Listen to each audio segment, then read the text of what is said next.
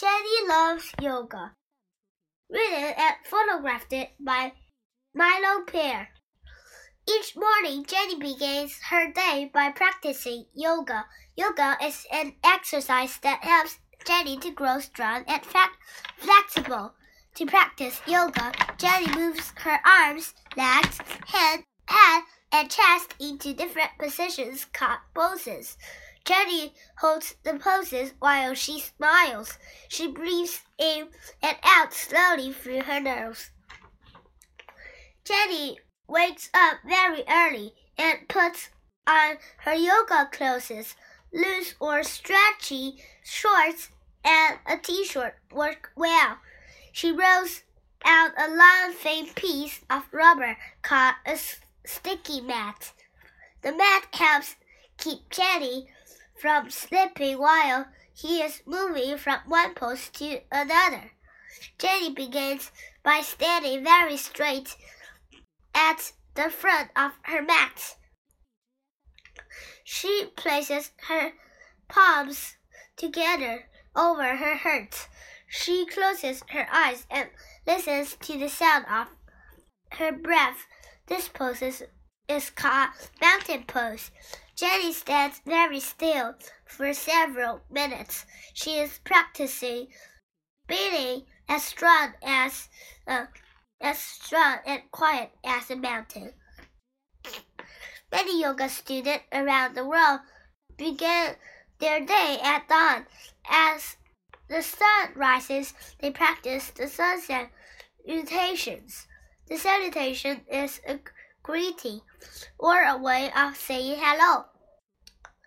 The sun salutations are the series of poses linked together, which, uh, with each breath, Jenny moves from one pose to the next. To begin the sun salutation, Jenny breathes in through her nose. She reaches up, stretching her fingertips to the sky. As she breathes out, she bends at her waist. She folds forward, reaching toward her toes. Then, in, she lifts her chin. He walks her feet back as she lowers her body to the floor with her arms. In, she begins to straighten her arms. She lifts up her chest and head she presses her hands into the ground. She leans her head back. This pose is named after a kind of snake called a cobra. A cobra snake lifts its head up and back to scare away an enemy. Uh, Jenny makes sure to continue breathing while she holds the pose. Then Jenny pushes back into a pose called downward dog. This pose looks similar to the way a dog stretches after a nap. Her hands and feet press into the floor as she begins to straighten her legs.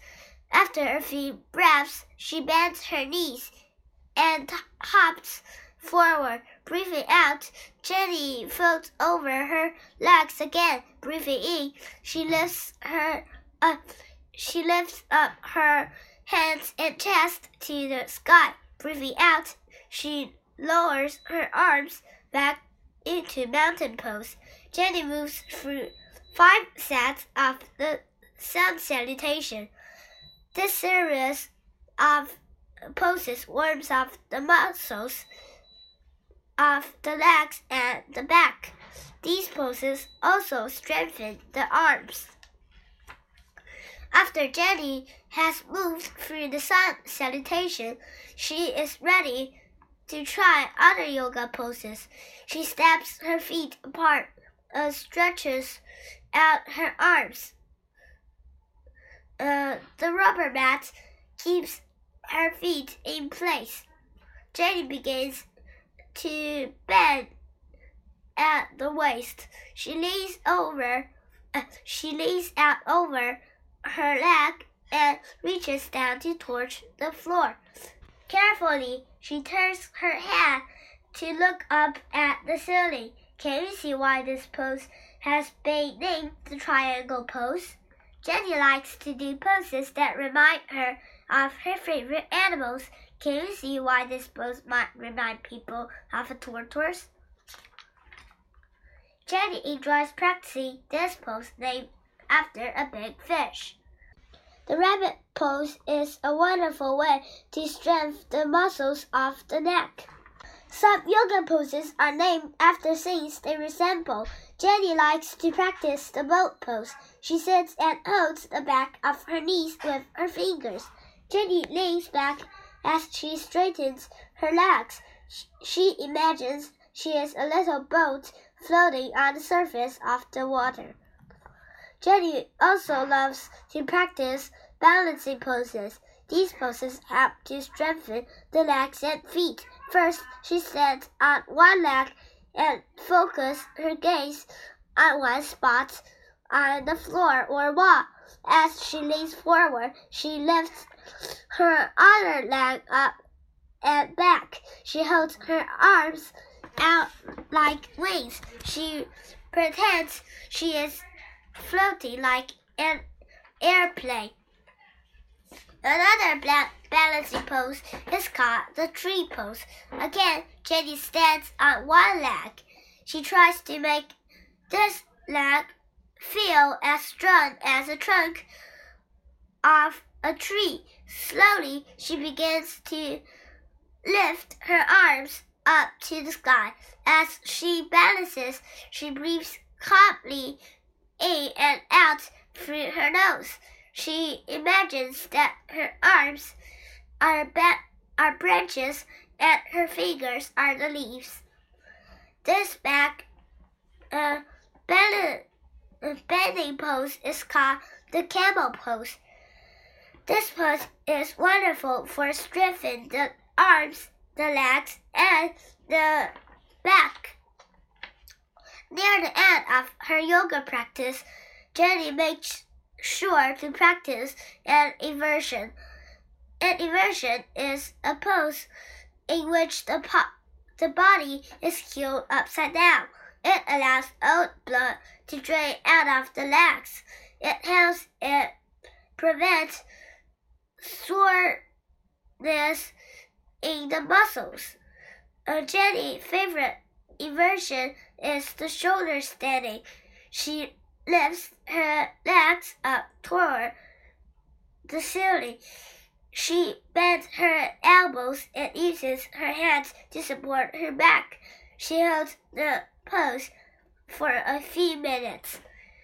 Jenny also likes to practice this simple inversion. She lies on the floor and lifts her legs. As she lays her legs against the wall, she reaches her hands out to the sides. This pose is a very restful way to practice an inversion. Jenny is almost finished with her yoga practice. She folds her legs into the lotus pose. She crosses one leg over the other in the shape of a pretzel. She tries to make her back straight and tall. She rests her hands on the top of her knees. She sits very still and closes her eyes. She listens to the sound of her breath. Although she is not sleeping, Jenny is allowing to her brain to stop thinking. This practice is not thinking. Of not thinking is called meditation. At first, it can be very hard to do. Meditations helps to make uh, Jenny feel calm. Try sitting very still with your eyes closed. How long can you sit without moving or opening your eyes? How long can you sit without thinking about anything? Jenny always makes sure uh, to finish her yoga practice with a rest. She lies down and covers her body with a blanket. She closes her eyes and completely relaxes her arms and legs. She stays in this pose for several minutes. Jenny has finished her yoga practice. Yoga helps her to feel flexible and strong. Jenny knows that a good yoga practice also includes getting plenty of sleep and eating healthy food.